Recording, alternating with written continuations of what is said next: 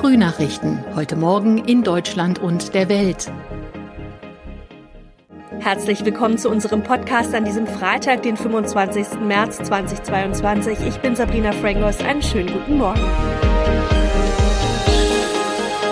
Das sind unsere Top-Themen heute aus Deutschland und der Welt. Gipfelmarathon in Brüssel, globaler Klimastreik und Italien verpasst die Fußball-WM.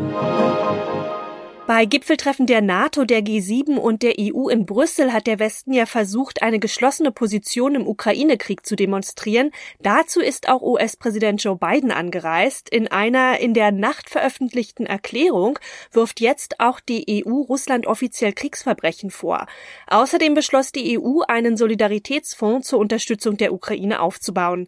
Sarah Geiser, die ist in Brüssel und weiß mehr. Der Solidaritätsfonds soll erstmal Nothilfe für die Ukraine sicherstellen und dafür sorgen, dass die ukrainischen Behörden weiter funktionieren. Neben dem Import von Gütern des täglichen Bedarfs soll der Fonds hier aus Brüssel auch militärische Ausrüstung finanzieren. Die Ukraine selbst sei derzeit nicht in der Lage, Anleihen auszugeben und so an Kapital zu kommen, heißt es. Nach Kriegsende sollen durch den Solidaritätsfonds auch massive Investitionen für den Wiederaufbau der ukrainischen Wirtschaft finanziert werden. Russland reagiert mit Kritik und warnt die USA vor einem kompletten Zusammenbruch der diplomatischen Beziehungen beider Länder. Ulf Mauder mit den Infos aus Moskau. Moskau wirft Washington und US-Präsident Joe Biden vor, sie hätten es mit ihren Sanktionen und dem Druck seitens der NATO auf eine Zerstörung Russlands angelegt. Tatsächlich sieht sich die Führung hier in Moskau nicht nur in einem blutigen Konflikt mit Kiew, sondern längst auch in einem Wirtschaftskrieg mit dem Westen insgesamt. Das russische Außenministerium warf dem Westen Westen eine Gleichschaltung durch die USA vor. Moskau beklagt, dass die USA und die NATO nicht nur die Ukraine seit Jahren, sondern ganz Europa militarisiert hätten. Fridays for Future hat zu einem weltweiten Klimastreik aufgerufen, um für eine Abkehr von allen fossilen Energieträgern zu werben. Deutschland hat sich von Putins Energien abhängig gemacht, kritisieren die Organisatoren der Demos. Weltweit kollabieren Lebensgrundlagen und wir sind politisch erpressbar geworden, heißt es weiter. In mehreren deutschen Städten sollen heute also Klimastreiks stattfinden, unter anderem in Berlin, Hamburg, Köln, Freiburg und München. Tine Klimach berichtet aus Berlin. Das Motto für die Demos heute, Hashtag People Not Profit. Die Menschen sollen im Vordergrund stehen, nicht der Profit, gerade in Zeiten des Krieges. So eine der Botschaften, die die Fridays for Future Bewegung mit den Streiks nochmal deutlich machen will. Dadurch, dass Deutschland weiter Öl und Gas aus Russland bezieht, wird der Angriffskrieg mitfinanziert, sagt die Bewegung, und mit diesen fossilen Energien wird auch die Klimakrise weiter befeuert. Das muss aufhören, dafür geht die Bewegung auf die Straße. Geplant sind in ganz Deutschland verschiedene Aktionen und das über den ganzen Tag hinweg bis in den Abend. Europameister Italien verpasst die Fußball-WM Ende des Jahres in Katar. In den Playoffs um die Qualifikation schied Italien nämlich überraschend aus. Durch ein 0 zu 1 gegen Nordmazedonien. Claudia Wächter mit den Infos aus Rom. Vor wenigen Monaten gab es ja noch das italienische Sommermärchen mit dem EM-Titel und nun das, also ein Desaster. Finden die Italiener, die Fans überhaupt Worte dafür? Ja, das ist der absolute Schock hier. Fans sind stinksauer, fluchen, K.O. gegen Nordmazedonien. Einige Spieler, die lagen nach dem Abpfiff heulend auf dem Rasen. Coach Mancini flüchtete in die Kabine, meinte dann später, das sei eben Fußball. Im Sommer noch der siebte Himmel und nun das Gefühl, tiefer können wir gar nicht mehr sinken. Wieder eine WM ohne Italien. Das müssen wir erstmal alle verdauen. In unserem Tipp des Tages geht's um Blackout. Auch in einem modernen Land wie Deutschland gibt es nämlich immer mal wieder kurze Stromausfälle und der Ukraine-Krieg hat die Sorge vor Energieknappheit oder auch Cyberangriffen auf kritische Infrastruktur vergrößert. Experten raten durchaus, sich auf einige Eventualitäten vorzubereiten. Damit man beim Stromausfall zum Beispiel nicht gleich ohne Licht im Dunkeln sitzt und dem Smartphone der Saft ausgeht, hat Ronny Thorau ein paar Tipps. Plötzlich ist der Strom weg, wenn's denn noch dunkel ist, muss ein Notfalllicht her. Was soll sollte man da im Haushalt haben? Ja, das eine sind so die ganz analogen, völlig technikunabhängigen Lichtvarianten, also Kerzen, Streichhölzer und ein Feuerzeug. Das sollte man an einem bestimmten Ort, den man natürlich nicht vergisst und auch selbst im Dunkeln gut erreichen kann, griffbereit haben. Und dazu empfehlen Experten aber eine LED-Notfall-Taschenlampe samt Ersatzbatterien. Gibt so ab 15 Euro schon, denn die erzeugt mehr Licht als Kerzen und ist einfach sicherer handhabbar, solange die Batterien Saft haben. Dabei gilt, keine Akkus in die Notfall-Taschenlampe tun, denn die entladen sich mit der Zeit von selbst. Ja, und wer noch sicherer gehen will, der kann Taschenlampen mit Dynamo und Handkurbel oder integriertem Solarpanel kaufen. Okay, dann hat man Licht. Was ist mit Informationen? Man muss ja die Nachrichten verfolgen können und Familie und Freunde erreichen, oder?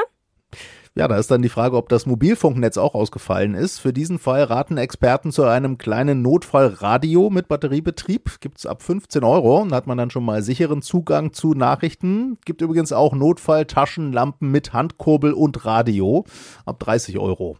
Ja, und ansonsten sollte man natürlich dafür sorgen, dass man sein Smartphone möglichst lange weiter betreiben kann, um andere zu erreichen, wenn das Netz doch wieder oder noch läuft oder um Nachrichten online zu verfolgen.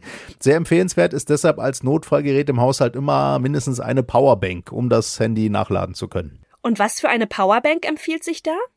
Ja, um sein Smartphone so mindestens zweimal voll aufladen zu können, reichen in der Regel Powerbanks mit 10.000 Milliampere-Stunden. Die bekommt man schon ab circa 10 Euro. Und auch die gibt's noch notfalltauglicher, zum Beispiel mit integriertem Solarpanel. Da ist man ab 30 Euro dabei und Powerbanks mit Solarpanels zum Ausklappen, also die dann größer sind und damit schneller laden, die kosten so ab 50 Euro. Ja, und wenn man das dann alles hat, aber doch ewig keinen Stromausfall zum Glück kommt, dann muss es trotzdem nicht nutzlos rumliegen, denn vieles davon kann man wirklich wunderbar beim Campen zum Beispiel benutzen. Und das noch die wichtigste Film- und Filmstar-Gala der Welt steht an. In Hollywood werden nämlich in der Nacht von Sonntag auf Montag die Oscars verliehen. Das angekündigte Staraufgebot klingt vielversprechend und vor dem Hintergrund des Ukraine-Kriegs könnte es dieses Jahr auch eine hochpolitische Gala werden. Welche Chancen haben eigentlich deutsche Filmschaffende auf einen Oscar? Die gute Nachricht? Wir haben gleich mehrere Eisen im Feuer. Ronny Thorau mit den Infos. Es gibt ja drei Chancen für Deutsche, da müsste doch irgendwie was klappen, oder? Ja, vor allem wäre es bei einem mal richtig überfällig. Filmkomponist Hans Zimmer, der hat zwar schon einen Oscar für König der Löwen, aber auch sage und schreibe zwölf Oscar-Nominierungen. Da wäre Oscar Nummer zwei nun wirklich mal fällig für seinen epischen Wüsten-Soundtrack zu Dune. Vielleicht hat man Zimmer ja so lange schmoren lassen, weil er selbst gar nicht so ein Freund von Oscar-Nominierungen ist. Weißt du, ich habe eine Menge zu tun und wenn diese Saison von diesen Oscars anfängt, das stört einfach. Diesmal stehen die Chancen aber wirklich gut für Oscar Nummer 2, weil Zimmer hat für seine Dune-Musik schon diverse andere wichtige Preise abgeräumt. Aber Hans Zimmers Dankesrede wäre dann wohl nicht live und vor Ort, oder? Ja, genau, das stimmt beides. Nicht vor Ort, weil Hans Zimmer ist gerade auf Europatournee. Montagabend soll er in Amsterdam spielen. Und dieses Jahr sollen ja wohl einige Oscar-Kategorien, auch der für Musik, vor der Oscar-Gala vergeben und die Dankesreden aufgezeichnet werden und dann nur so als Zusammenschnitt in der Oscar-Gala laufen. Also wenn, sehen wir Zimmers Dankesrede wohl aus Amsterdam und wohl nur in Kurzfassung. Zimmer und auch viele andere Betroffene kritisieren das übrigens. Die fühlen sich da so ein bisschen verständlicherweise als Filmbeteiligte zweiter Klasse. Die Oscarmacher, die hoffen dagegen auf mehr Zeit in der Show fürs Rahmenprogramm. Okay, aber zu den anderen deutschen Chancen, wer könnte denn vielleicht noch einen Goldjungen gewinnen? Also durchaus auch als Mitfavorit gehandelt wird der gebürtige Schwabe Gerd Nefzer, der ist für die Spezialeffekte von Dune nominiert. Ich sag nur mal die Sandwürmer. Und Nefzer hat auch schon einen Oscar für Blade Runner 2049 und er hat zum Beispiel auch bei den BAFTAs jetzt in London den Preis bekommen für die Dune-Effekte. Und auch noch im Rennen ist die Regisseurin Maria Blendle, geboren in der Nähe vom Bodensee, lebt heute in Zürich und ist für einen Kurzfilm über Brautraub in Kirgisien nominiert. Eine tragisch emotionale Geschichte in knapp 40 Minuten. Vielleicht ja auch bald Oscar gekrönt. Das war's von mir. Ich bin Sabrina Frangos und ich wünsche Ihnen noch einen schönen Tag. Bis bald.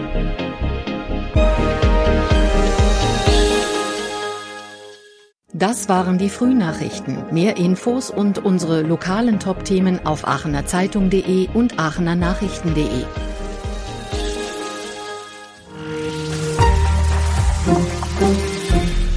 Die Frühnachrichten sind ein Podcast aus dem Medienhaus Aachen.